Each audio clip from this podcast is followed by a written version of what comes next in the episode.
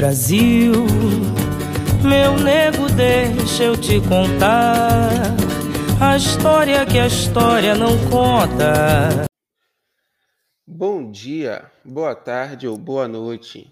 Estamos para mais um podcast História e Sala de Aula. Outro sabor.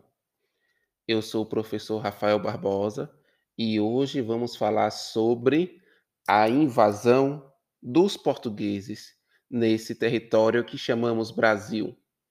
Mas antes de começar a falar sobre o nosso assunto de hoje, gostaria de dizer que quem puder, quem quiser, pode seguir nas redes sociais, Twitter, arroba Barbosa Rafael, com dois Fs de faca, e no Instagram, arroba uflaneur.ba.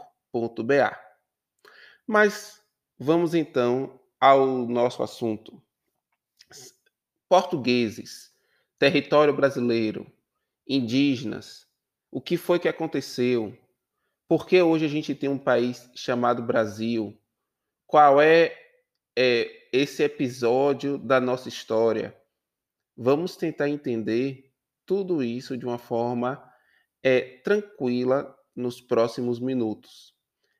Vamos pensar o seguinte: nós é, nos podcasts anteriores, falamos a respeito dos povos indígenas, falamos sobre a presença indígena, a presença dos astecas, dos maias, dos incas, nesse território que a gente hoje conhece como América. Nós também comentamos que nesse mesmo período, no mesmo período que os astecas, os tupinambás, os incas, os maias viviam em território, né, que é, é hoje o continente americano, lá no continente africano tínhamos os iorubás, os sudaneses, os bantos. Esses foram os principais temas anteriores dos podcasts. Agora, nós vamos entender que nesse mesmo momento existiam outros povos também, que são os povos europeus esses europeus estavam fazendo viagens pelo oceano, estavam conquistando no sentido de tomar para si outros territórios.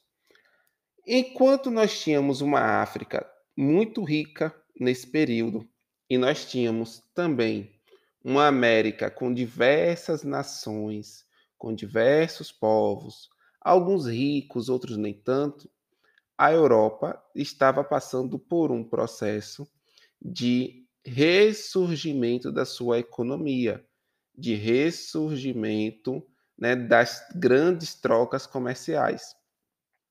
Nós estamos falando de qual período? Anotem aí. Estamos falando do século XV, século XV, século XVI. Nesse período aí, houve quer dizer, 530 anos atrás, 520 anos atrás, mais ou menos, duas nações europeias se destacaram. Então, anotem. Quando? É importante a gente sempre saber quando. Século XV, século XVI. Quem? Quem foi protagonista nessas viagens. Já falamos do protagonismo dos povos americanos, falamos do protagonismo dos povos africanos e agora vamos falar do protagonismo de duas nações europeias. Essas duas nações foram Portugal e Espanha. Anotem. Portugal e Espanha no século XV foram pioneiras. O que é pioneira? Foram primeiras foram as primeiras nações a fazerem grandes navegações pelo oceano.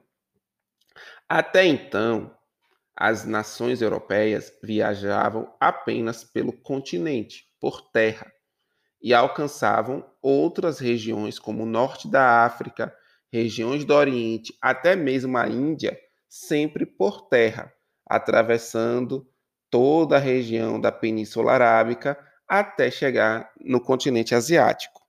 Se vocês estão em dúvida de como é essa rota, pesquisem na internet Rota do Mediterrâneo, ou então roda, rota, desculpa, rota é, terrestre da Europa para a Ásia.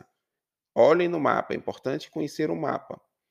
Porém, nesse período do século XV, Portugal e Espanha tentam fazer essa viagem pelo mar e vão buscando cada vez mais essa saída para que chegassem aos comércios asiáticos, principalmente da Índia e depois da China, através do mar. Com isso, eles foram desenvolvendo ciência, foram desenvolvendo astronomia, foram desenvolvendo ciência marítima e perceberam que dava-se para chegar atravessando o oceano. É importante frisar que nesse período há uma série de novas teorias científicas surgindo também lá na Europa. Muitos europeus até então acreditavam que a Terra era plana. A Terra não é plana, a Terra é uma esfera geóide. Quando astrônomos como Galileu Galilei começaram a discutir que se pegar o oceano e navegar por ele, por, pelo formato esférico da Terra, é possível chegar do outro lado, muitos navegadores decidiram então fazer essas viagens. Então, a história que nós estamos contando aqui é dessa viagem, dessas grandes viagens que começaram no século XV e elas avançam durante o século XVI. Por que tudo isso é importante, importante a gente saber? Porque quando em 1500 os portugueses chegaram no Brasil, existem duas questões. Primeiro, eles não tinham noção de que era um grande continente, que era uma grande massa de terra vasta e com diversos povos. Isso eles não sabiam.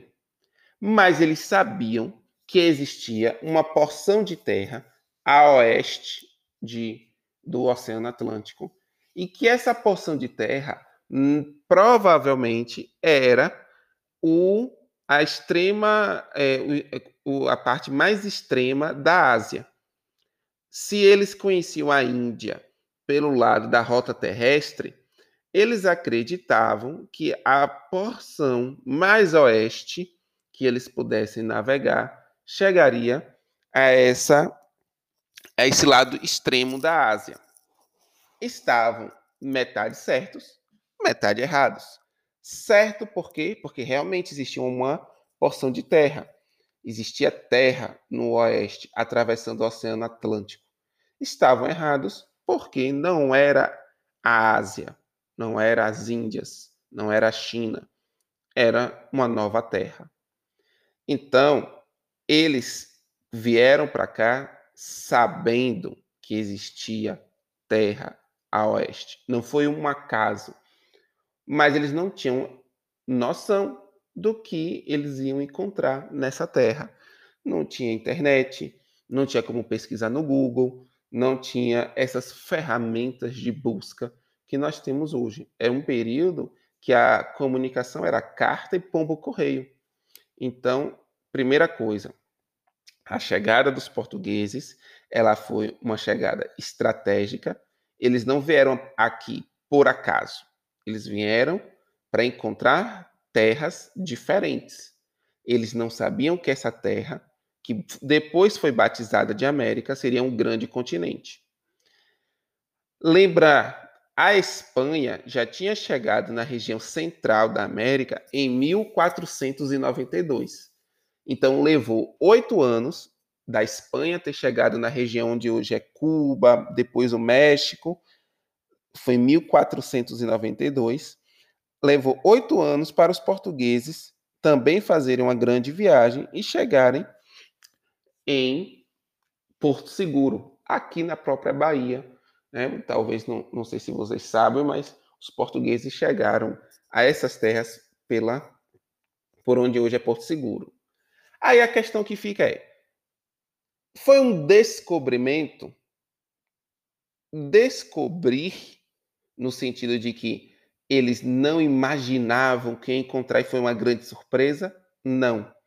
Mas foi sim um projeto de colonização e um projeto de conquista. Houve uma conquista desse território. Eles chegaram num território novo e conquistaram. Primeiramente, tentaram fazer comércio com os povos indígenas do litoral, não obteve sucesso, e aí começou-se a explorar a mão de obra através da escravização. Mas por que eles tentaram e conseguiram durante esse período essa exploração da mão de obra? Havia uma questão religiosa que, naquele momento, quem não fosse cristão deveria ir para o inferno. E como nós estamos falando, estamos falando de um período que a religião dominava muito as cabeças das pessoas, para o bem e para o mal, os portugueses chegaram no Brasil e encontraram uma religião diferente, encontraram leis né, diferentes, encontraram costumes diferentes. E o clima é diferente, a terra é diferente. Aqui, gente, é diferente da Europa. E os indígenas, os povos nativos, desconheciam esses costumes de é, usar muita roupa. Por quê? Porque aqui não faz frio, muito frio, como faz, principalmente no litoral. Aqui na região mais do interior faz frio, mas na região do litoral principalmente litoral norte, né? Litoral do Nordeste, faz pouco frio, mesmo no inverno. Os indígenas pouco se cobriam ou andavam a maior parte do tempo nu. Para os portugueses, que eram cristãos, que viviam sempre com muita roupa por causa do frio, da neve, isso era um escândalo, isso era um absurdo. E eles, por os indígenas não conhecerem a religião cristã o catolicismo, eles julgaram que os, os indígenas eram povos que precisavam ser catequizados. Então, ser catequizado significa dominar a mente, significa colonizar a mente. E além disso, a forma de trabalho dos indígenas era diferente do que os portugueses pensavam. Eles queriam moedas de ouro, eles queriam acumular riquezas, eles queriam tesouros os indígenas plantavam, colhiam, pescavam, viviam cada dia no seu tempo. O pouco que acumulava fazia pequenas trocas com outras comunidades indígenas. Isso é, também não entrava na mente dos portugueses, que pensava em nobreza, em reis, rainhas, grandes castelos, grandes construções, nós, aqui no nosso território, não tínhamos essas construções muito grandes, até porque o nosso clima não precisa de construções tão grandes para se proteger do frio. Então, o que haviam eram as comunidades indígenas, as residências indígenas, mas sempre com ah, muitos aspectos da natureza. Isso foi um encontro de culturas no primeiro momento, mas como os portugueses tinham o anseio por dinheiro, capital e dominar as relações de comércio, os portugueses trouxeram pessoas para colonizar. E colonizar é, não é só uma questão econômica, é uma questão cultural também julgaram a cultura dos indígenas, a política dos indígenas como inferiores e disseram assim: esse território agora vai ser a nossa cara, esse território vai ser meu. E assim eles começaram a mandar gente. O rei de Portugal começou a mandar portugueses de lá da Europa para o Brasil para se estabelecer no Brasil. Isso não foi da noite para o dia. Anotem. Chegaram em 1500, 1501 já estava aqui vários portugueses? Não. Até porque uma viagem levava meses. Então, chegaram em 1500, o primeiro lugar assim, de comércio entre indígenas e portugueses só foi estabelecido de fato em 1504, quatro anos depois. Outras nações europeias também ficaram assim com vontade de ter essa terra, principalmente os franceses. Os franceses tentaram invadir o Brasil por duas vezes os portugueses invadiram e disseram: essa terra é nossa. Os, os, os franceses queriam tomar, invadir a invasão. Já era uma invasão dos portugueses, queriam invadir né, dos portugueses. Só que os portugueses aqui conseguiram expulsar os franceses durante um tempo. Até que em 1530, observe, 30 anos depois, os portugueses, o rei de Portugal, junto com os seus nobres e conselheiros, decidiram assim: vamos organizar a vida lá naquela terra. Nesse momento já chamava Terra Brasilis e já se sabia que era uma terra muito maior do que eles imaginavam, porque nesse mesmo período a Espanha estava conquistando o Império Azteca, estava tomando as terras dos astecas. Enquanto a Espanha estava tomando a terra dos astecas, do que foi o povo maia, é, das regiões ali do onde, onde hoje é a Colômbia, onde hoje é a Venezuela, a Espanha estava conquistando essa região. Os portugueses decidiram também, vamos mandar portugueses lá para conquistar essa terra dos tupiniquins, dos tupinambás, dos indígenas, dos povos originários que aqui viviam nesse período. Nós já estudamos isso. Tranquilo até aí? Então, os portugueses vieram para cá em busca de comércio, de ouro, e encontraram comunidades que viviam a partir de elementos naturais, da caça, da pesca.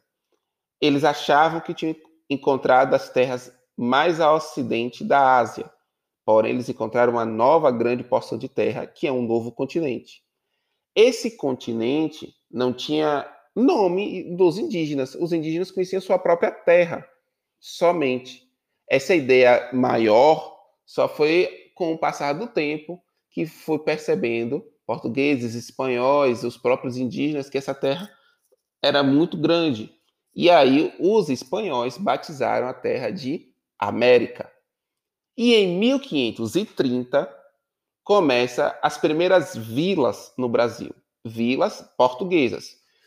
Antes nós tínhamos as comunidades indígenas, os territórios indígenas.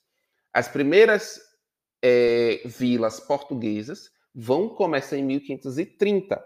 É a partir daí, então, que vão, vai se dar a ocupação. Primeiro veio a invasão em 1500, em 1530 nós temos a ocupação real dos portugueses. Aí, nesse período, de 1530 para frente, o Brasil foi dividido em capitanias hereditárias. O território da colônia portuguesa foi dividido em 15 lotes, mas não é lote pequenininho não, gente. Nessas essas posses de terra de 10 por 20, 10 por 30 não. Foram 10 lotes, para vocês terem ideia, do litoral até o Tratado de Tordesilhas. Ou seja, era muita, muita terra.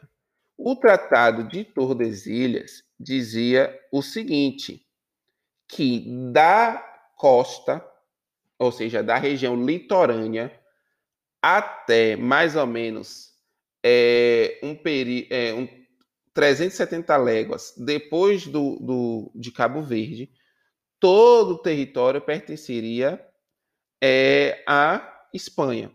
E tudo antes dessas 370 léguas pertenceria a Portugal, a oeste com a Espanha e a leste com Portugal.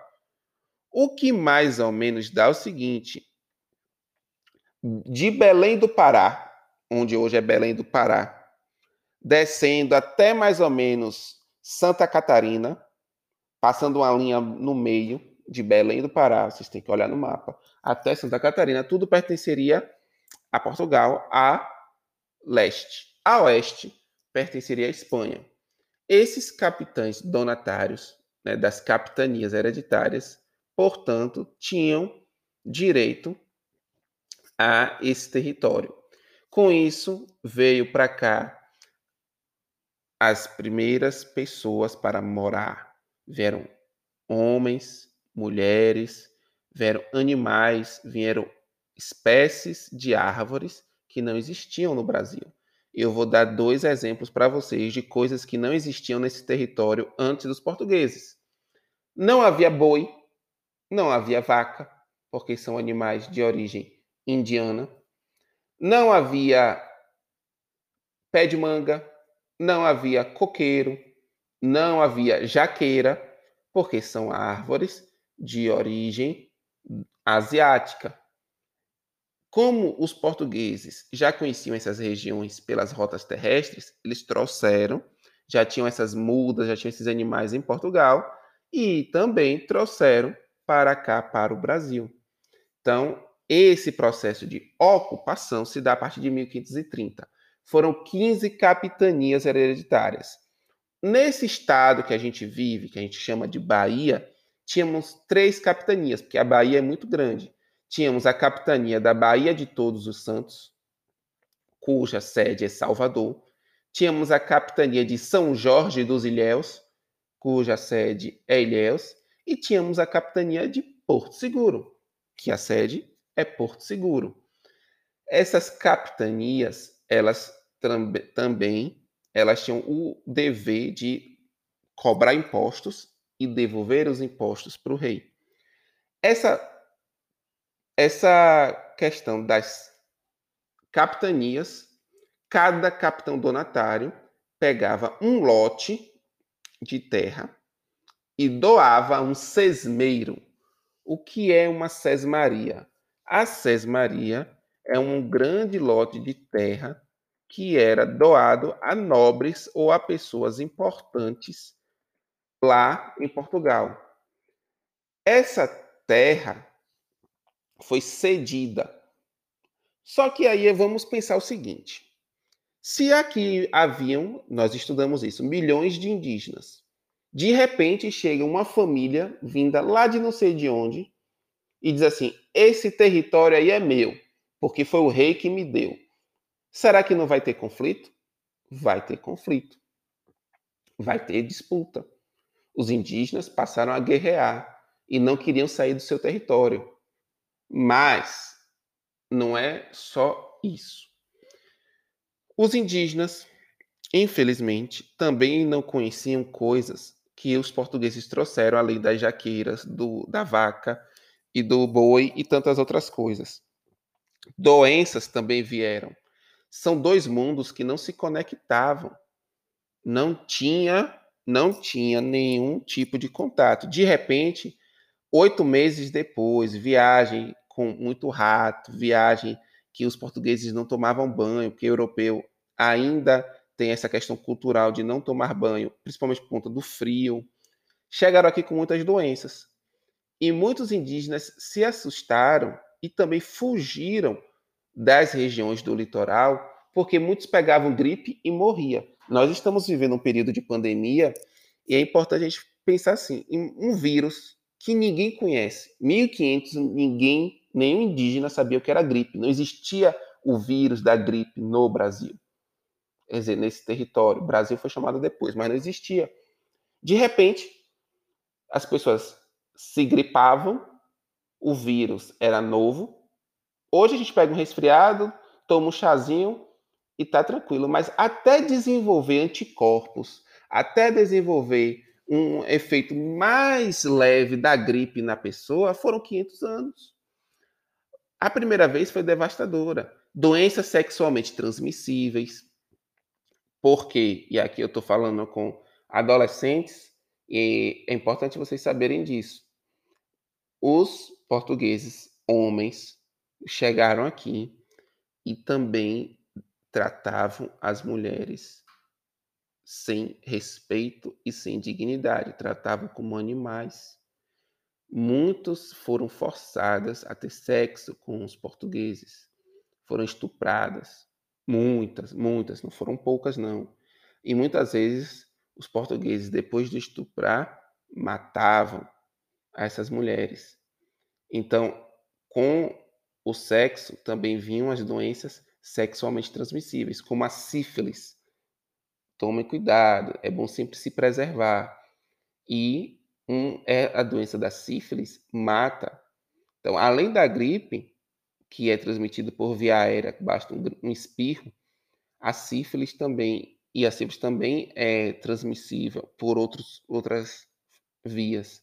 Então, a gente tem, com a chegada dos portugueses, o início de uma quase a gente uma tragédia completa não porque nós temos nós vimos que nós temos indígenas no Brasil até hoje lutando resistindo querendo se manter né na sua cultura na sua língua mas houve sim uma tragédia e uma morte muito grande principalmente nos primeiros anos primeiros 30 40 50 anos porque eram doenças novas eram é, o uso de pólvora o uso de armas então o que a gente está falando aqui é do processo de invasão e de ocupação dos portugueses.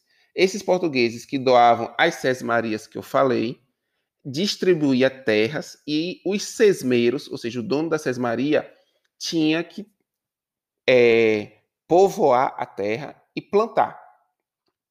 Na Bahia, duas sesmarias ficaram muito conhecidas. As dos Garcia Dávila, que era lá da região ao norte de Salvador, foi o maior latifúndio da América em todos os tempos. É, os Dávila tinha uma fazenda que começava na Praia do Forte, em Salvador, e ia até o Maranhão, cerca de mil e tantos quilômetros de fazenda. E na outra margem do São Francisco, também ficou muito conhecido um sesmeiro chamado Antônio Guedes de Brito, que colonizou essa região aqui do Paraguaçu até o Rio São Francisco. Vamos ver isso com mais calma nas próximas, é, nos próximos podcasts, mas a nossa região teve essa invasão, essa ocupação da família Guedes de Brito. E a, a família Guedes de Brito é, toma essa região aqui do Paraguaçu e também da região até São Francisco. Esse, entre Andaraí e Bom Jesus da Lapa, essa região foi ocupada ano a ano, a partir de 1540, 1550, entrando pelo século XVII, pela família Guedes de Brito. Então é isso. Esse foi o processo de ocupação da capitania da Bahia. Tem sangue retinto pisado atrás do herói, emoldurado mulheres, tamoios, mulatos. Eu quero país que não tá no retrato.